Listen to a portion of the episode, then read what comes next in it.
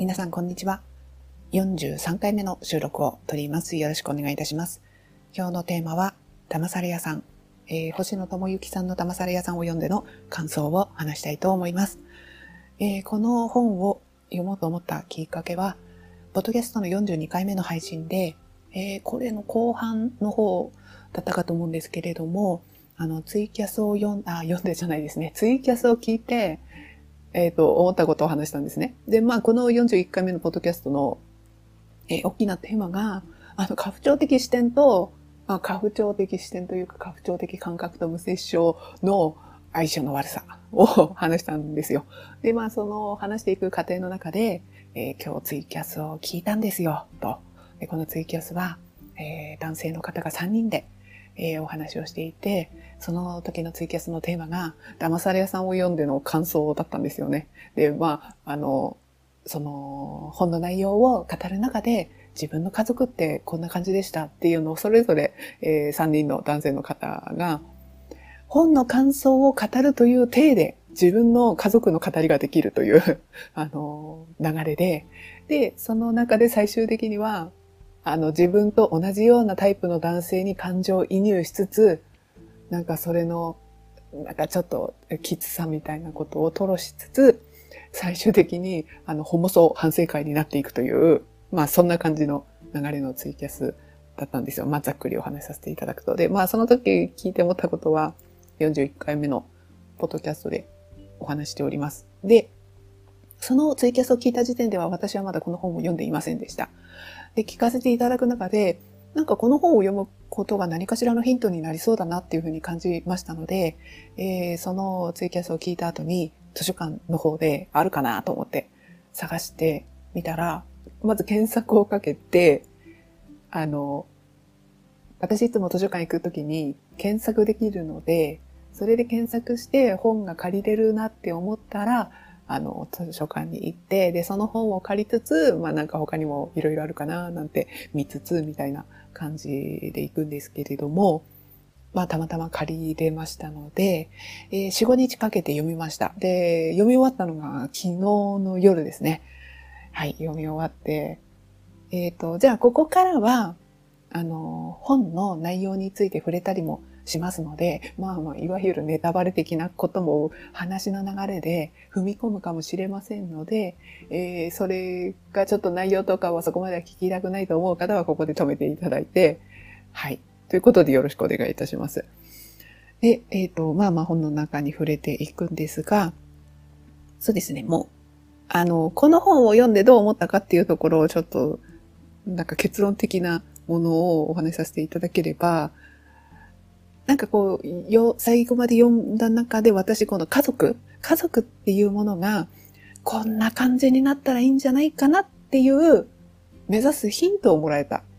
ような感じでした。物語として読むことで、こう理屈で説明するじゃなくて、えー、それぞれの家族の交わりの中で思いを吐露する過程を、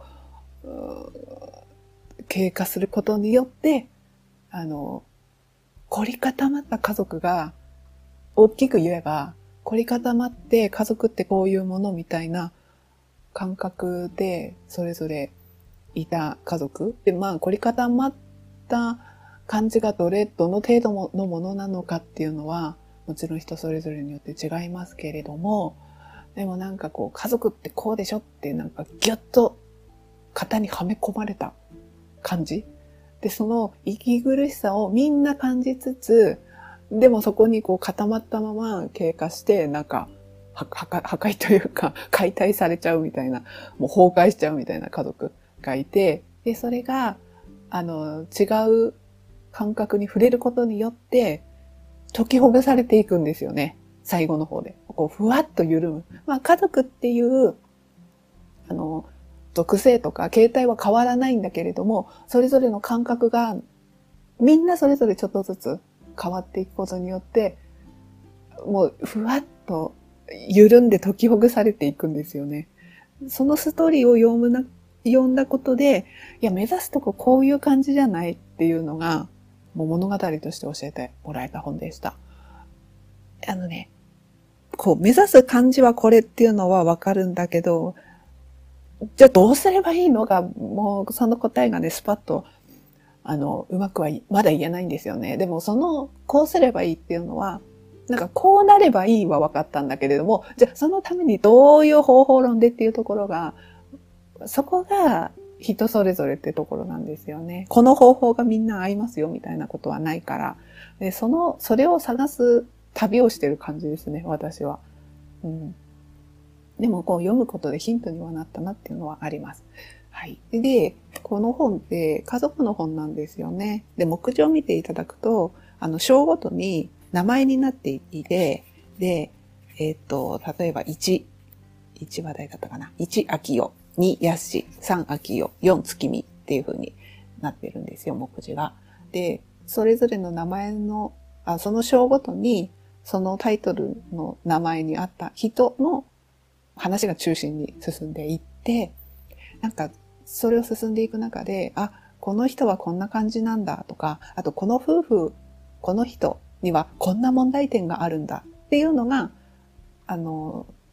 あそれぞれが明らかになっていくんです。だからそれぞれに、それぞれの問題を抱えてるわけですよ。でもまあ、生きてるとね、みんなそれぞれ何かしらはありますからね。で、それが特に、あ、時に、なんかこう、家族っていうことのこう枠にはめさせられちゃうと、もうそれぞれの問題点が絡み合うことで反発心になったりとかするんですよね。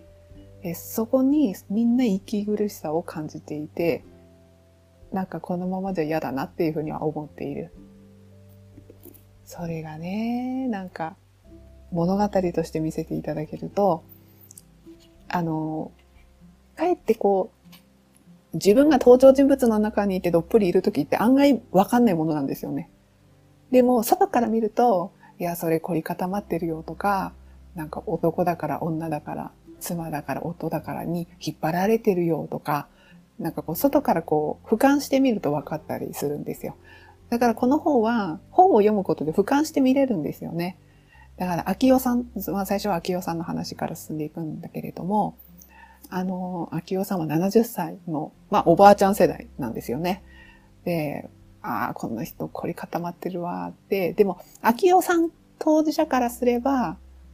私はみんなのために頑張ってるのよという感じなんですよ。でも、物語として秋代さんを見ると、めっちゃ凝り固まってる。うわ、なんか疲れるわ。なんか縛られてるわ。みたいなこう感覚になるんですね。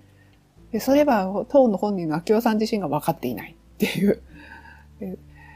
でね、言葉としては秋代さんはね、あ、まず登場人物っていうのが、3世代の、あの、それぞれがこう、いるんですよね。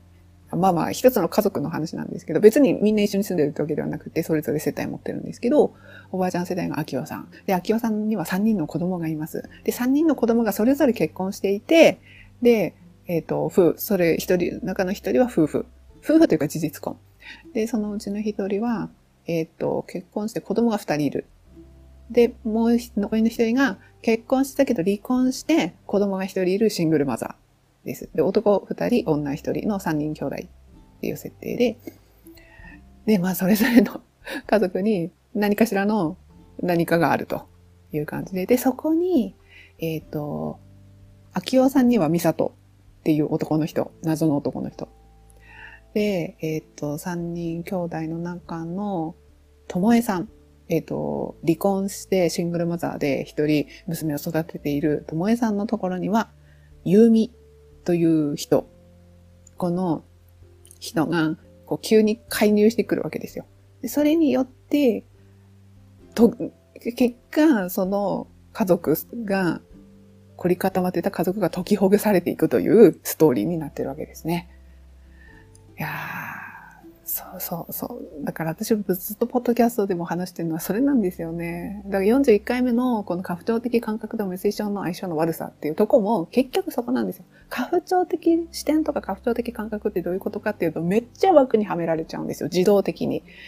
えー、っと、男が継ぐとか、日本男児たるものをこうあるべしみたいなこととか、嫁だったらこうしなきゃとか、で、それってそれぞれその人がこういう感じのタイプだから、こういうのが合うよねってことではないんですよ。全然それは関係ないんですよ。生まれた順番とか、生まれた性別で、その枠に当てほも、当てはめられちゃう、自動的に。で、自分がこうしたい。で、こうしたいと思って、たまたまハマった人はまだいいんだけれども、そもそもハマらないっていう人もいるし、あとは、ハマってたなって思ったけど、何かしらの出来事があることによって、もう急激にはめら、はまらないっていうことに気づく人もいるわけですよ。で、私なんかはどっちかっていうとその後者のタイプですよね。後者のタイプで、それは意識はしてなかったし、こうしなきゃっていうふうに自分も思ってなかったんだけれども、生まれてきた環境とか、地域性とか、まあその時の社会背景とか、あとはこの私自身のもともと内在していた性格。でもその性格だって、やっぱりこう家族との関係性によって、なんか培われていくものでもあるんですよね。まあまあ家族だけとは言わないですけれどもね。で、そこにはまって、うまくはまっちゃうタイプだっただ、だからあの、わきまえる子ちゃんだったと。わきまえる子ちゃんだったタイプのだったんですよね。振り返ればね、その時はそんな風に、ああ、私脇もやることなんで頑張んないとなんて思ってないわけですよ。自動的にそうなっちゃってたんですよね。で、それに気づかされるのがやっぱ無精子症ってことなんですよ。無精子症って突きつけられて産める可能性があるのに産まない人生を歩むということによって、私の妻だったらこうするもの、嫁だったらこうするものっていうものが決定的にもうそこにはまり込めなくなっちゃったんですよね。そ、そこの苦しさだっただから、その時は産めるか、私妊娠できるのかな、出産できるのかな、子供のいない人生なのかな、とかそういうことが、最初は中心に思わされるんだけども、それはまあなんか急性的な痛み？で、慢性的な痛みっていうのが、そういう役割に決定的にはまらない人生を歩まなきゃいけないんだっていうことが慢性的な痛み。でもその、はまらなきゃいけないって思ってること自体どうなんだよって話なんですよね。で、それをどうやったら解きほぐせるかがポイントだと思ってて、まあ、それがよりこの本を読むことによって、いや、やっぱそうだよな、そういう方向性になっていかないときついよな、生きていくのっていうふうに思うんですよ。で、それってなかなか自分の価値観の中からでは、それは見出せなかったですね、私は。だからこう、ジタバタもがきながら本を読んだり、何かの記事を読んだり、あとはいろんな人のツイッターなりブログなりを読むことで、えっ、ー、と、違う価値観に触れることによって、どうにかこう、広げていくわけですよ。そう、違う価値観ですよ。だからやっぱね、無精子症ってこういう感じなんだっていうことを一つの、なんていうかな、教養っていうか、ね、一つの知識として知ることができるか。でその先に無精子症があったからこその養子縁組とか、あとは AID とか、それだってもともと知ることができるか。一方で、いやだって AID って言葉すら知らないでこの人生を終える人だっているわけでしょ。まあでもね、今の社会背景だから出自を知る権利っていうところでニュースにピックアップされたりとか、あと政治バンクがニュースで取り上げられることによって、そこまで調べに行かなくとも耳にする機会は増えるかもしれなくて、でもそうやってニュースとかで取り上げられることって、ああ、それはなんか当事者から見ると、まだまだ足りてないわけで、その辺がね、当事者の声、まあ、当事者の声っていうか、これは男性の声になるので心苦しいとこあるんですけど、まあまあまあ、そういうことの、そこまで情報を調べなきゃって感じじゃなくとも、触れる機会、耳にする機会が増える中で価値観が広がって、で価値観が広がると、ある、やっぱり一定数の確率で当事者性を持つ人もいるわけだから、その人がそのことを事実を知った時の生きやすさにつながるんですよね。そこが凝り固まってると、やっぱそこからね、そ、それを解きほぐす旅に出るってものすごく大変なんですよ。その人がその人だけの力で成し遂げるってすごく大変。で、そのヒントを、なんかこう、まあ、ずっと私もポッドキャストで喋ってるのはそれのヒントになるんじゃないかな。これを読んだらいいんじゃないかな。いいんじゃないかなっていうかな。なんか何かの視点が変わるきっかけになるんじゃないかなと思うことをひたすら喋ってるわけですよ。このポッドキャストでは。で、まあ今回はこの本を取り上げたかったってことなんですよね。で、まあ物語の内容に 入っていくと、まあ凝り固まってる度が高いのが、えっ、ー、と、まあその70歳だからこその秋代さん。秋代さん、まずは秋代さんなんですよね。で、秋代さんってなんか子供の問題が出てくると、もうこの言葉すごい出てきた。私の育て方があって。これがもうまさにこう箱に閉じ込められる、枠にはめ込まれる感覚なんですよね。もう息苦しかった読んでて。で、あとは、恥って言葉も出てきますね。なんか家族の恥。これもなんかで、ね、息苦しかったですね。で、この秋夫さんには、こう、美里さんが介入していく。で、最後の方まで行く中で、なんでこの美里さんとさっきの、あの、ともえさんのところの家族に入ってきたゆうみさんが出てきたかっていうのは、だんだん分かってくるわけですよ。で、まあまあ、その、凝り固まり度が高いのは秋夫さんと、あとはね、その秋夫さんの息子のヤッシと春吉は、この二人は、なんていうかな。タイプっていうか性格が違うんですよね。うん、で、ヤッシはヤッシで、分かってるタイプの男性なんですよね。それは。あ、ああ、なんかそういうところにも気づいてくれて嬉しいなって私なんかからしたら思っちゃうようなタイプなんだけど、でもね、一方で、そう、理屈、理屈なん、理屈で、理屈で固まってるっていうかな。説明はしてくれるんだけど、それをなんか、侵入してくる感じがね、うわって感じになっちゃうんですよね。で、このヤッシーの話を、あとヤッシーが話す言葉とか、そういうのを読んでいく中で、え私はこのヤッシって、ああ、この人っぽいなって思ったのが、えっ、とね、私がポッドキャストで、えっ、と、何回目だったかな。あ、31回目のポッドキャストの配信で、これの後半で、渡辺ペコさんのいい夫婦っていう漫画の紹介をしたんですよ。で、この漫画をこの31回目で紹介したのは、まあ、その中のあるシーンを取り上げて紹介したんですよ。夫側の親族の集まりのシーンがあって、でこのシーンの中の主人公がいちこちゃんと音屋の夫婦なんですけど、この夫婦の音屋の親族の集まりの中でいちこちゃんがこう投げかけられたり、眼差しを浴びたりするときに、音屋がそこに介入してくれて、いや、これは、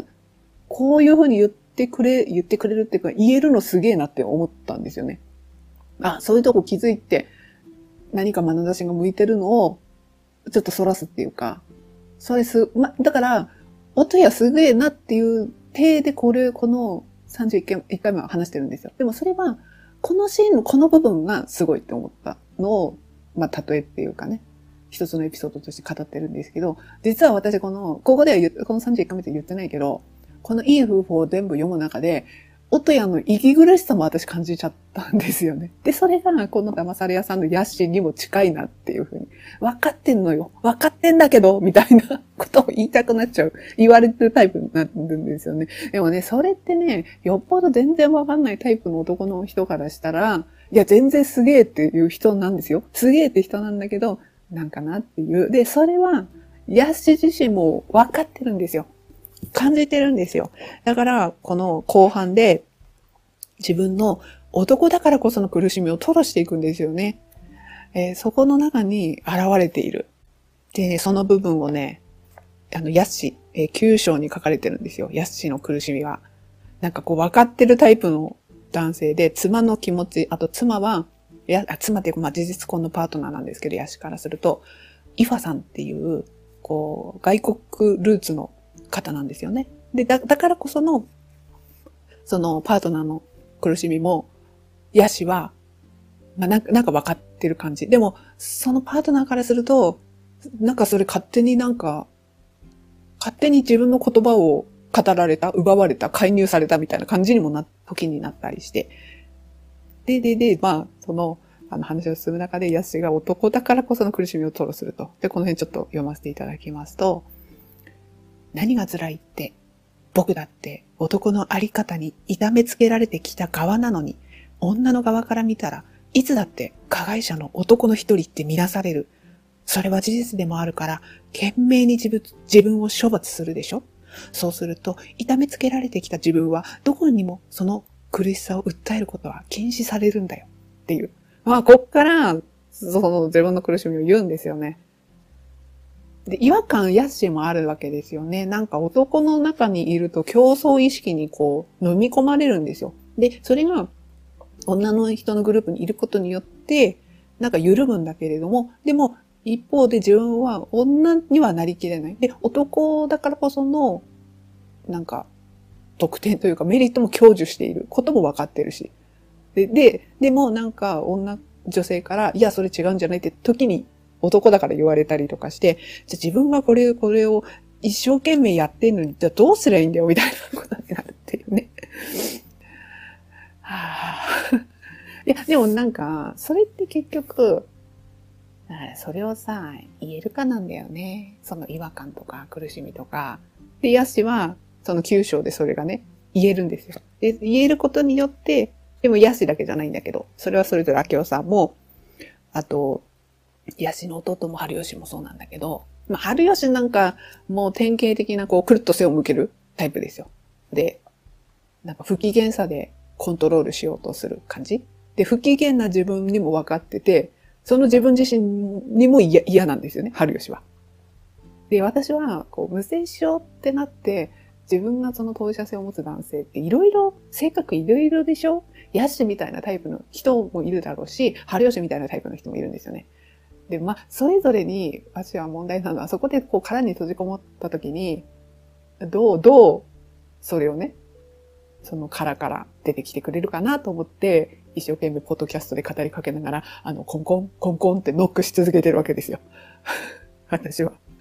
女の人はね、そんな感じでノックし続けなくても、いや、自分ここがしんどい困ってるみたいなことをね、取る、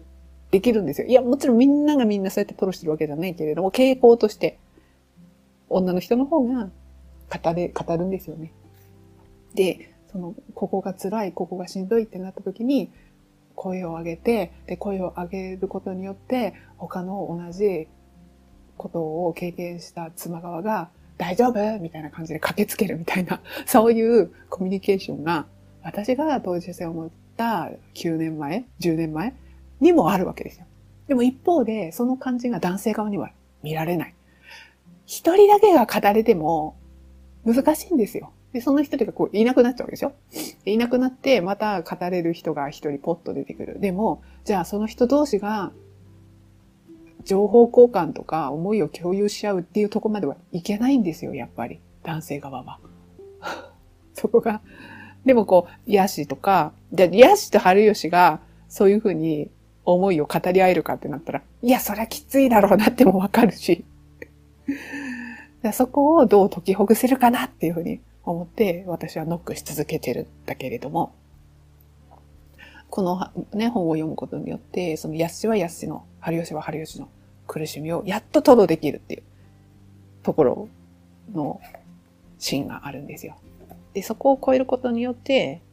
解きほぐされて、で、家族のつながりが最後の方には徐々にね、変化していくと。で、それが一番最後の章で、ともえさんの娘さんの眼差しから語られていくんですよ。おーと思って。いや、すごい、すごい、だからそれぞれの立場性を持った語りをされてるんですよね、この本の中で。で、私こうやって本をね、あの、最後まで、でも順番通り読んでた、あ、当たり前ですけど、順番通り読んでて、この最後の章で、その娘さん視点からの家族の解きほぐされ感が分かってくるんですよね。あ、こんな感じになったんだって、いや、前はこれは無理だっただろう、みたいなことが、あの、娘さん視点から語られて、で、その、その章も読み終わって、最後に主要参考資料がダーッと並んでるんですよ。で、この、この本の並び、ね、あの、リストを見ると、ああ、なるほど、あこの方の本とか読んだんだよな、なるほどな、っていうラインナップです。この本をね、読んで、すごいなと思って、この参考資料のラインナップを見ると、うん、なるほどって思うんだよね。こういうのを読み込んでいかないと、こういう感じでは書けないよなみたいなのは思いました。いやー、すごいなと。ということで今回はこの本を読んで、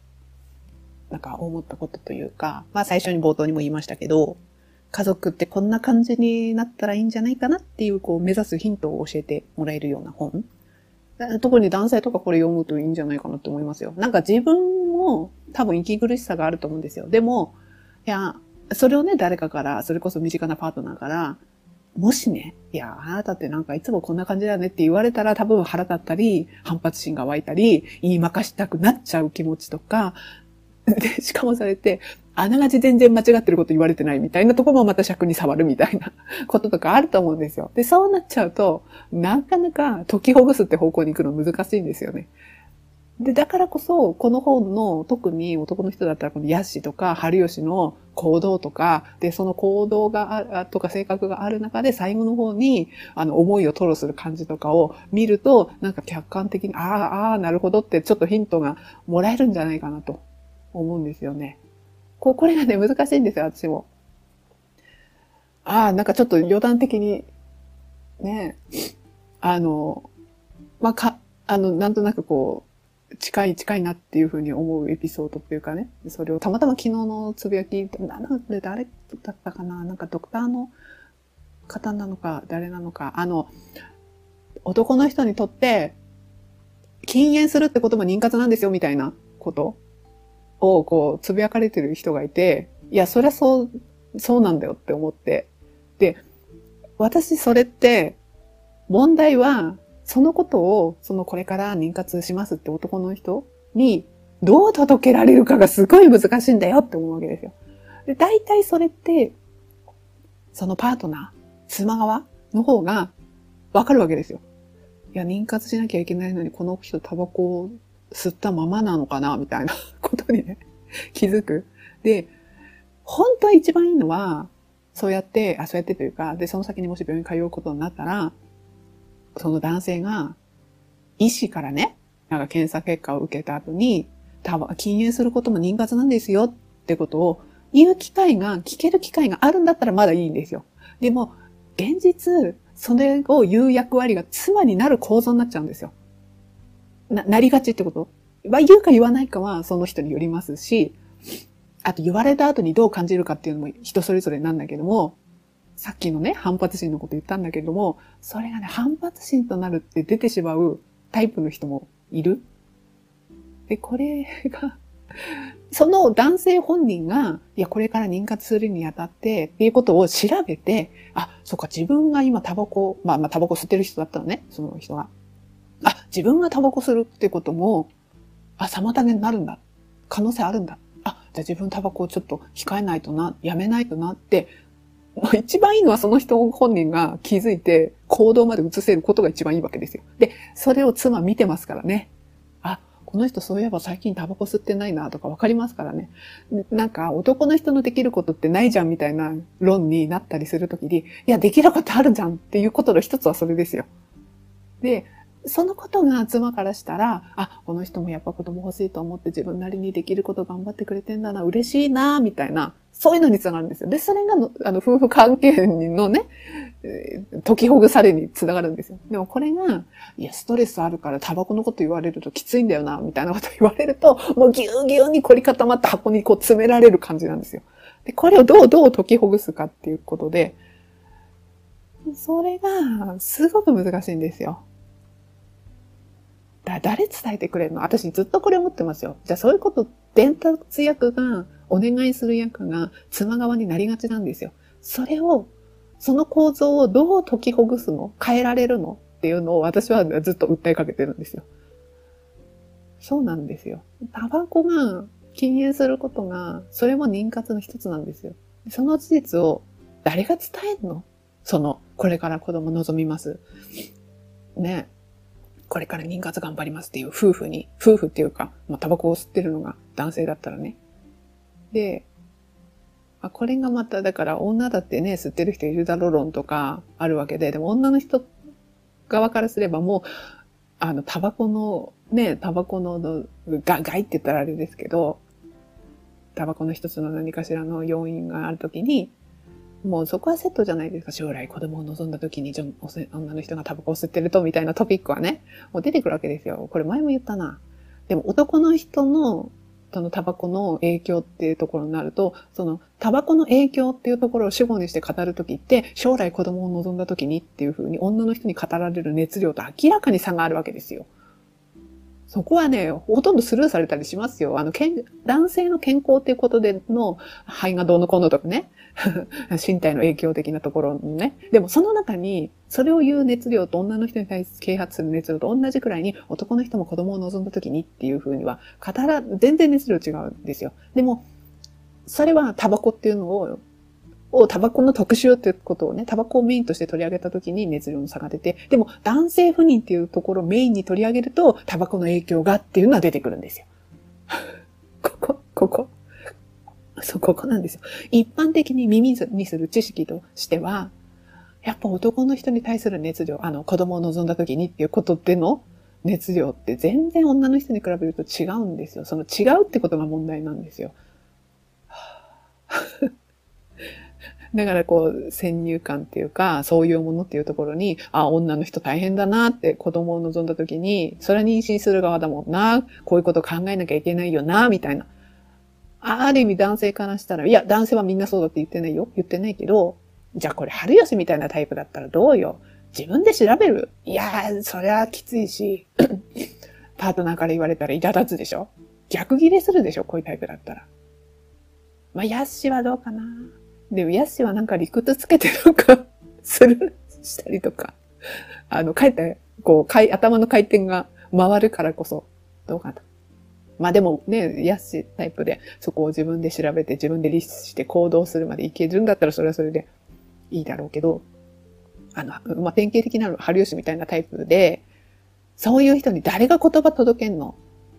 それ妻から言ったら反発心湧くでしょっていうことなんですよ。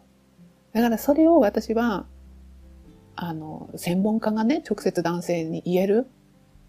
もう言ってこう。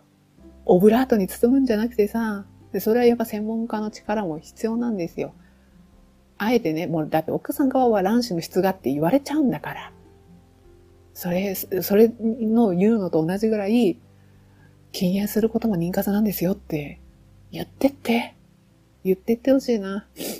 それか、あとはもう自分から情報をね、探しに行けるタイプの男性が増えてほしい。人から言われて腹立つ可能性あるんだったら自分からじゃあ調べてよって思っちゃうんですよね。でも、春吉みたいなタイプが自分から調べに行くかなってなると、ああ、ダメ切れちゃうな。まあだからそんなことをね、この本は気づかせてくれるんですよ。まあなんかそんな風に思いました。ということで、まあまた気になるあの、ニュースなりトピックなり、ああ、これヒントになるんじゃないかなって思うようなことがあったら、まだ、ポッドキャストで話せたらいいなと思っております。聞いていただいてありがとうございました。